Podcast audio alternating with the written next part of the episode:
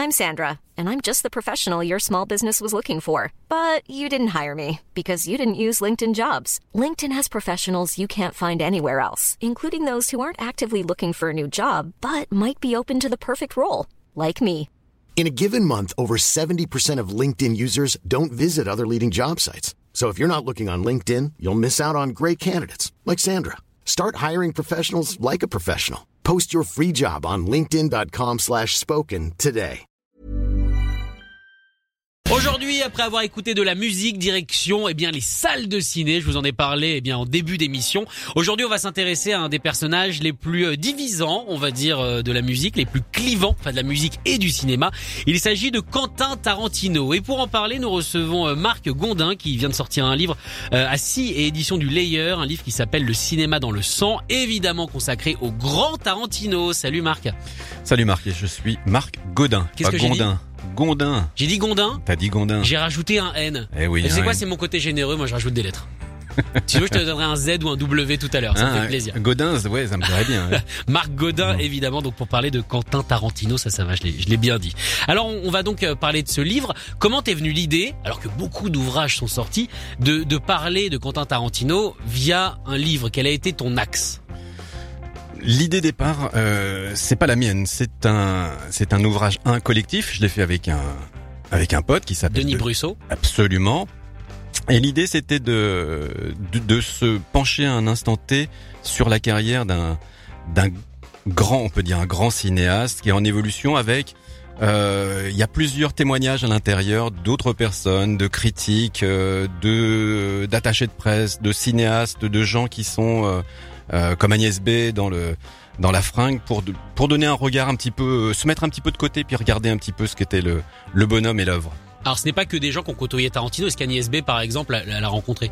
Absolument. Agnès B, elle l'a rencontrée à plusieurs occasions et c'est elle, que tu ne sais peut-être pas, qui a fait les, les costumes des hommes en noir dans euh, Reservoir Dogs. Ah, donc dès le début, quoi. Dès le début, elle était copine avec lui et elle a travaillé aussi sur Pulp Fiction, la, la petite euh, chemisette, enfin euh, tenue blanche de. De Mia Wallace. Absolument, c'est elle. D'accord, ok, bah tu vois, ça je ne savais pas, c'est les choses qu'on peut apprendre euh, dans ce livre. Alors du coup, qu'est-ce qui ressort du personnage de Tarantino? Nous on le connaît évidemment en tant que grand réalisateur, grande gueule également, personnage un peu sulfureux, ça on le verra euh, tout à l'heure avec ses, ses très mauvais côtés. Mais qu'est-ce qu'il en ressort de, de ce portrait par ses... pas par ses amis, mais par ses connaissances Euh, que c'est d'abord euh, une figure phare du, du cinéma du, du siècle dernier et de celui-ci. Oui. Euh, c'est quelqu'un, qu'on le veuille ou non, qui a inventé un, un style, euh, qui a peut-être euh, inventé, peut-être pas inventé, mais qui a développé l'ironie au cinéma. Quand on a vu Pulp Fiction, pour moi, c'est une date quand même. J'ai beaucoup de réserves sur, sur le film. De Réservoir Dog. Ah, merci beaucoup. Alors du coup, Pulp Fiction, pardon. sur Pulp, euh, il y a un côté ironique, euh, sale gosse. Euh, regardez la maestria, ma maestria, mon, mon savoir-faire, mon génie, et en même temps, je me marre. euh, je vous fais quelque chose que vous avez jamais vu. Euh, moi, je me rappelle, j'avais été le voir euh, à la première projo euh, du Festival de Cannes, et vraiment, il y a dans ce film, tu le regardes maintenant, c'est toujours euh, aussi euh, étincelant. Il y a une espèce de, de modernisme et euh, c'est vraiment une date. Il y a un avant, un après. Je crois que Paul Schrader, le, le, le scénariste, tu sais, de, de Taxi Driver, lui aussi trouve quand, quand il a vu le film, il s'est dit ouais, on fera plus jamais les films comme on les faisait avant. Quoi. C'est vraiment quelque chose de, euh, ça, me, ça me semble évident. Mais c'est difficile à, à trouver les mots pour, pour vraiment symboliser ce qu'il a apporté, cet avant-après? Euh, alors, après, euh, il y, a, il y a plusieurs critiques que j'ai interviewées. hein. Euh, Certains le considèrent, euh, il y, a, il y a Michel Simon de, de, de positif, t'as les gens de positif, t'as les gens décaillés qui le considèrent comme euh, un, un, un, génie. Euh, quoi qu'il fasse, euh, tu sais, il y a la, la thé- théorie de l'auteur. Euh, quoi qu'il fasse, le mec, c'est absolument extraordinaire. Et puis t'en as d'autres, d'autres qui sont beaucoup plus euh, euh, circonspects. Euh, J'interviewe François euh, Forestier de l'Obs, euh, deux trois autres. Il y a Christophe Lemaire aussi qui écrit dans, dans Rock and Rock and Folk. Folk. Euh, qui sont beaucoup plus dubitatifs, quoi, parce que l'utilisation de la violence, le côté DJ, le côté recyclage aussi, tu sais, euh, euh, je prends un genre euh, comme euh, le, le, film de, de Sabre ou le, le, film de Hong Kong et j'essaye de faire à, à, la Kubrick le plus grand, etc. et puis d'autres qui sont excédés par le côté bavardage, le côté, le côté DJ, remixeur, etc. Il y, y, il y en a pour, euh, il y en a pour tous les goûts. Donc en fait, c'est difficile d'avoir une conclusion sur euh, ce qu'est Tarantino parce que même ceux qui, qui peuvent le critiquer, ce que je peux comprendre effectivement quand on n'aime pas quand ça parle, on n'a pas dû aimer les, les, les derniers films. Euh, le côté un petit peu effectivement hommage permanent, comme tu le disais, euh, Kill Bill par exemple, hommage euh, au film de kung fu. Peut y avoir aussi l'hommage au western sur les sur les sur les deux avant derniers si on enlève le, le, dernier qui est sur qui est sur Hollywood, Once Upon a Time in Hollywood. mais est-ce qu'il y a quand même un, un avis commun sur lui? En tout cas, ce qu'on peut dire, c'est qu'au niveau de la mise en scène, c'est à chaque fois extraordinaire. Euh, il travaille avec euh, le même chef-op depuis depuis des années, Richardson, et en tout cas l'image euh, formellement, c'est quelqu'un qui fait des. Euh, le, dernier Once Upon a Time, là, formellement, c'est extraordinaire, quoi. Ah oui, clairement. Après, euh, l'utilisation aussi de la musique, euh, ce qui fait de la musique, prendre des vieux tubes euh, ou de la musique de, de BO des années 60, 70, les réinjecter, les court-circuiter, les faire, enfin, les faire communiquer avec les films de l'époque, c'est quand même très très fort. Mais est-ce que c'est ça parce que c'est pas ça quelque part un des gros points forts de Tarantino aussi, c'est ses bandes originales. On sait Scorsese est pas mauvais euh, également, mais Tarantino, moi c'est presque plus ça, sa patte. C'est quelle musique il va nous mettre sur quoi? Ouais, Kubrick aussi par exemple. Mais euh, Tarantino, oui c'est vrai que ça commence dès le premier euh, Réservoir Dogs. Euh, je sais pas si tu te rappelles, les, les, gangsters sont dans une espèce de cafétéria, ils sont en train de... De parler de Madonna. Et ils parlent de Madonna. Bah, like Virgin de Madonna. Et Tarantino est là. Et euh, un de ses premiers trucs, c'est que lui, euh, c'est lui qui, tu sais, il fait Mr. Brown, je crois, et euh, il discute du sens euh, caché des paroles de Like a. Et donc, et il te raconte que c'est l'histoire d'un mec qui a une grosse bite. Enfin, ça, c'est et ça te pose quand même c'est la première fois qu'il apparaît, c'est son premier film. Et c'est lui. Et c'est lui, quoi. C'est signé, c'est une signature. Après, donc, euh, tu as dans, dans, dans, le film, euh, tu m'en parlais tout à l'heure, Stuck in the Middle euh, with You. Exactement, le moment où Mr. White pète un câble et torture un petit peu, on va dire, un flic en, en lui coupant l'oreille et, et, en tentant de lui mettre le feu. Tu, te rappelles en plus, il prend l'oreille et puis. Lui, ah ouais. Bon, bah, ça c'est incroyable. Non, et, et, et encore, oui, c'est encore si, encore plus signé parce que pendant tout le film, t'as un personnage en off, c'est le comment, c'est le DJ de la de la radio. Oui euh, Billy Kaz, Super Sound of the 70s, quelque chose, qui intervient dans le récit, qui intervient. On entend à plusieurs, plusieurs fois comme ça, c'est assez, euh, c'est vraiment pour un premier film, c'est signé. Et, et, et, la musique. Donc je crois qu'il il a raconté qu'il avait une pièce spéciale chez lui avec des vinyles partout, des bacs ordonnés par euh, par genre musicaux. Et avant même euh, de, de, de partir sur quoi que ce soit, il a une idée, mais il veut avoir absolument la musique. Il compose la musique avec les disques qu'il a chez lui pour savoir comment ça va, ça va fonctionner, comment son film va fonctionner. Ah mais c'est-à-dire qu'il articule forcément absolument. avec la musique. C'est-à-dire que quand il arrive, on va dire avec son scénar, il y a presque déjà toutes les annotations de musique qui absolument, sont là. Oui, oui. Et euh, je, pour, pour un de ses films, il avait tourné avec la, euh, comment, il, il, mettait la musique en playback pour les acteurs. Il savait exactement comment euh, les respirations, comment ça allait se passer, à quel moment il y aurait les musiques. C'est, c'est, c'est une façon de travailler qui est absolument, absolument extraordinaire. Bah ça devait être le cas notamment pour la scène de danse à mon avis de Pulp Fiction parce qu'il fallait bien que Travolta et, et il avait dû clearer les c'est euh, oui oui bien sûr je pense ouais. le fameux la fameuse You Can Never Can Tell de, de Chuck Berry. Absolument. En tout cas on parle de, de Tarantino aujourd'hui avec euh, donc Marc Godin que j'ai bien prononcé. Ou Godin ou Godin hein, je, non je rappelle que c'est à la fin de l'interview que je ah, te rajoute des lettres. Pour l'instant on reste sur Godin. Quentin Tarantino le cinéma dans le sang sorti chez Si édition du Layer. Et on va écouter évidemment de la musique. On vient euh, d'en parler de cette scène de, de Mr White complètement euh, taré. Cette musique c'est Stuck in the Middle With You des Steeler Wheels. On écoute ça tout de suite et on revient dans quelques instants.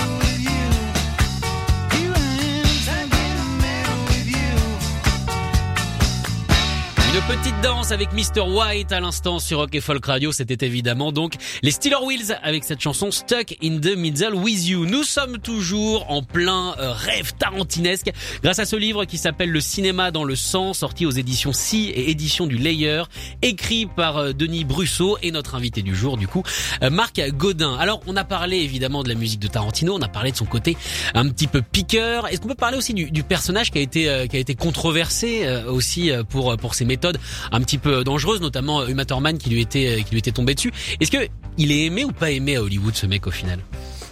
À, par- à partir du moment où tu as du succès, je crois que tu es euh, aimé. Regarde euh, Weinstein pendant, euh, je sais pas, 25, 30 ans, c'était euh, qui travaillait avec Tarantino d'ailleurs. Absolument, c'est quasiment au, au cinéma le papa de cinéma de, de Tarantino.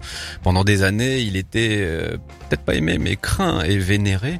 Euh, c'est la même chose pour pour Tarantino. Et puis bon, les acteurs qui qui vont chez Tarantino. Ils savent tous qu'ils vont avoir euh, des kilotonnes de dialogues euh, qui sont plutôt étincelants, euh, des rôles dans lesquels on va les voir, et puis s'ils sont un peu has-been, euh, ça va les faire remonter en haut de, de l'affiche. Après, il y a cette histoire avec Uma Thurman, je pense, qui, qui était sortie quelques années après Kill Bill, où elle disait qu'il l'avait mis sciemment en danger pour une scène en voiture et s'était blessé, blabla. Mais euh, je pense que c'est quand même quelqu'un qui aime ses acteurs et euh, c'est pas c'est pas Henri Georges Clouzot quoi, tu vois, euh, clairement. Mais c'est vrai que c'est quelqu'un d'assez fidèle. Une fois, j'ai l'impression qu'on a joué dans un Tarantino. Il y a une sorte de pas de porte ouverte, mais il y a un, il y a un petit pass. Tim Ross, il a joué, euh, je ne sais pas combien de Ouais, fois. tu fais partie Ouais. du, du gang Tarantino, euh, Michael Madsen, euh, Harvey Keitel au début, qui était, euh, qui, a- qui a fait plusieurs films avec lui. Il- je pense qu'il aime bien euh, jouer, enfin, euh, avoir avoir autour de lui ses, ses, ses comédiens. Et puis bon, c'est vrai que euh, il a un sens du casting qui est, qui est éblouissant. Il prend quand même des, des comédiens qui sont pas des, des pompes à vélo. Je veux dire que ce soit Bruce Willis ou Matt Thurman ou, Ou euh, Samuel Jackson qui l'utilise une fois Voilà, sur deux fois c'est- sur trois. Ouais, va voilà, c'est. Quand tu as Samuel Jackson euh, dans, dans, dans, dans Django ou euh, Leonardo DiCaprio euh, dans Django aussi ou, dans, ou Brad Pitt, enfin, c'est absolument... euh, Et tout le monde veut tourner avec lui, je pense. C'est ça que j'allais te demander du coup. C'est lui qui va chercher ou alors il faut avoir dans sa carte de visite un, un Tarantino quoi? Je pense que les acteurs, euh, enfin vu l'état du cinéma américain, si t'as fait un Tarantino, euh, enfin ou si tu vas faire un Tarantino, tu es sûr d'être quand même dans un film euh, qui sera euh, une qualité supérieure, quoi. Tu vois, je pense que c'est quand même pas mal euh, d'avoir euh, Tarantino dans ta filmo, quoi. Tu vois, Brad Pitt, euh, il est très content. Brad Pitt a une, une carrière extraordinaire, mais euh, Très sous-côté Brad Pitt hein, en tant qu'acteur. Mais c'est extraordinaire ce qu'il ce qu'il a fait depuis 20 ans. Euh, il a fait des choix euh, qui, qui sont déments et ça passe par euh, deux, deux, deux Tarantino, que ce soit euh, Bastards ou euh, Once Upon a Time. Et deux rôles complètement différents hein, pour le coup à chaque fois. Enfin, c'est toujours un rôle de brute en général. Ah, mais en même. tout cas, euh, je sais pas si tu sais, mais au départ, euh, Tarantino pour euh, Once Upon a Time in, in Hollywood lui propose le rôle de Leonardo DiCaprio, la star, ah ouais, et il refuse Brad Pitt. il sent qu'il peut pas le faire. Bah, il- ou que ça l'intéresse pas, qu'il l'a déjà fait, il a pas envie de ça, et euh, il commence à chercher partout. euh, et six mois plus tard, il lui propose le rôle du cascadeur euh, meurtrier, quoi. Et là, il dit bingo, il sait que c'est le, pour lui, c'est le bon rôle, quoi. Tu vois, le mec cool qui, qui conduit sa voiture sur le, sur le, sur le driveway. Et il a eu raison. Mais je crois qu'il prend un Oscar non avec ce rôle. Cas, il prend une nomination. Je crois qu'il est, en tout cas, je me rappelle que il est monté euh, sur une scène, tu sais, et puis il a dit, euh, euh, je vais mettre ça sur Tinder. Enfin, donc il a eu soit un Golden Globes, soit soit l'Oscar. Mais euh, de toute façon, toutes les filles l'ont vu, tu sais, sur le toit en train de réparer euh, torse, Alors- torse nu. Alors, euh. je te promets que moi, j'étais allé le voir. euh, je crois que c'était une des premières séances. C'était la première séance du, du mercredi ou alors le- au milieu de, au milieu de l'après-midi. Donc le film était encore très récent. Et le moment où il enlève sa chemise, c'est la première fois que je vois ça. le- la, la salle a applaudi. Genre comme si c'était la fin du film, le générique. Là, j'ai vu mais des centaines de gens applaudir les abdos de Brad Pitt. C'était, je crois que c'est un des moments les plus fous que j'ai vécu dans une Mais scène. moi, je l'avais vu en projet de presse, donc que des gens, euh, donc des journalistes ciné, des critiques. Et quand il y a eu cette scène, j'ai j'ai senti comme une espèce de, les gens ont pas applaudi, hein, mais j'ai senti comme un comme un frisson. Et il n'y a pas beaucoup de, de films qui provoquent ça. Plus, euh, je suis beaucoup plus dubitatif sur les scènes de violence parce que moi, pareil, je les ai vus. euh, quasiment tous ces films, les premières projections, je les ai vus en projection de presse. Pour les scènes de les, les huit salopards ou, euh, ou Once Upon a Time, pour les scènes très violentes, je pense euh, Hollywood, euh, les, les scènes de fin, ou les, les trois de la Avec secte de Manson qui aussi, se font exploser et le chien. Et ben les mecs applaudissent. Et ça, je suis quand même très très très très très étonné par euh, par ça quoi. Mais Comme s'il y avait une espèce de de jouissance de la violence quoi. Mais j'ai l'impression surtout que Tarantino, il y a une violence qui est de plus en plus crue. Au début, elle était pas pop, mais euh, il y avait un univers pop. Alors qu'aujourd'hui, quand les scènes de violence arrivent, elles sont d'une froideur, mais, euh, mais absolument incroyable. Quand on dans les huit salopards, alors c'est un petit peu rigolo, mais j'ai l'impression que le sang explose plus. J'ai l'impression qu'il y a plus d'hémoglobine, comme s'il avait un petit peu piqué à Rodriguez au fur et à mesure des années. Euh, Rodriguez. Oui. Euh, il a toujours eu un rapport de, de fascination par la par rapport à la violence. La violence, pour lui, la, la violence, euh, rien ne peut être plus cinématographique que la violence. Donc tu as euh, des scènes violentes déjà. euh, moi, je me rappelle qu'à à Cannes en 91 ou 92, quand on a vu Reservoir Dogs, euh, t'as des gens qui étaient écœurés par le par la scène de, tor- de torture. Ça continue la, la- deux ans plus tard avec Pulp Fiction, où il y a quand même euh, la scène de la seringue. Il y a quand même plusieurs scènes vi- mais violentes. Il la a tête toujours entouré ça d'un côté rigolo entre guillemets. Même Absolument. la torture du flic, c'est marrant. La seringue avec euh, avec les deux défoncés du côté, c'est plutôt marrant. Mais c'est aussi la limite du truc parce que moi je me rappelle d'un article d'un très bon journaliste dans, dans Télérama pour Pulp euh, qui disait que euh, c'était quand même problématique d'associer des, des scènes très violentes. Tu vois, euh, dans Pulp Fiction, ils, ils tirent sur la, la- sur un mec qui est à l'arrière de la bagnole, ils font exploser la tête Et et une on, scène de viol aussi. et on se marre. Enfin, il y a quand même, je trouve, euh, j'ai toujours été un tout petit peu étonné par ce côté, euh, la violence c'est cool, la violence c'est fun, quoi. Et beaucoup plus, euh, encore plus dubitatif maintenant sur les scènes, par exemple. euh, Moi, il y en a un que j'aime pas du tout, c'est euh, euh, les huit salopards, où euh, t'as Jennifer Jason Lee qui se fait euh, film. pendant trois heures, euh, qui s'est fait casser le nez, qui se fait gicler du sang sur la gueule, qui se fait, qui prend des pains, et à la fin, elle se fait pendre. euh, Enfin, il y a une espèce de, de délectation dans la violence et bizarrement contre les femmes qui, je trouve là vraiment très très étonnante. Quoi. Tu penses que c'est quoi? C'est une sorte de vengeance? Je, je sais pas. Je sais pas. De toute façon, il, il, il refuse de, de, de répondre là-dessus. À Cannes, il a été quand même euh, un petit peu attaqué à la conférence. Le film, euh, le dernier Once Upon a Time, a été très très mal, plutôt mal reçu, tu vois. Et euh, lors de la conférence de presse, il a refusé de, euh, de, de répondre à certaines questions. Quoi. Mais c'est vrai qu'encore une fois, à la fin de Once Upon a Time, les deux filles qui sont membres de la secte Manson se font euh, exploser la tête à coup de comment euh, boîte de conserve. Il y en a une qui finit au lance-flamme.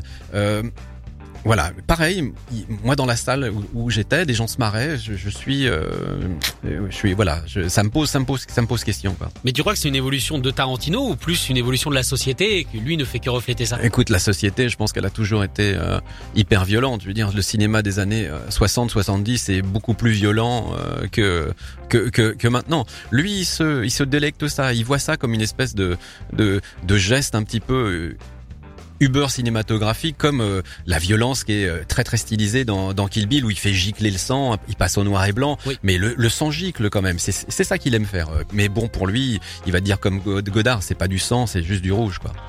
On va voir que c'est- c'est plutôt, c'est plutôt une bonne formule. Ah ouais, non, mais c'est une très bonne formule, mais c'est pas de lui, c'est c'est volé encore une fois. Ouais, bah, non, c'est adapté. Il Voilà. l'a dit en anglais. Du coup, ça, ça s'adapte. Mais c'est vrai que Tarantino, même quand, même le Tarantino acteur, entre guillemets, n'est que violence. Quand tu vois ses, ses quelques rôles au cinéma, à part dans, euh, dans Boulevard de, de la mort où il joue juste un, un barman, euh, quand tu le vois dans, euh, dans par exemple, comment ça s'appelle, euh, Till Dusk.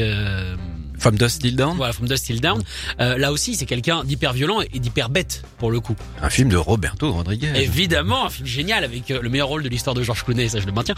Mais Je suis d'accord. avec le fameux Seth Gecko. Mais mais même là, c'est quelqu'un de, de violent en fait. C'est comme s'il n'était que même physiquement, Mhm. il dégage une espèce de puissance violente. Ah bah, moi, je trouve que lui, euh, je pense pas que ce soit un très très grand comédien, mais pour faire des mecs un peu bas du front et, et violents, il est juste pas. Dans le film, pour moi, c'est son meilleur film en tant qu'acteur. Quoi. Il est vraiment parfait là. Ah, il est assez formidable. En tout cas, euh, si vous voulez en savoir plus sur Tarantino, je vous conseille ce livre, Le cinéma dans le sang, pour en parler pendant des heures. Malheureusement, le temps qu'on avait est malheureusement écoulé. Marc Godin, du coup, comme c'est la fin de, l'interview, maintenant je peux le dire. Merci d'être venu. Je rappelle que ce livre, tu l'as également écrit avec Denis Brusseau. Et il est disponible aux éditions Si et éditions du Layer. Merci beaucoup. À bientôt.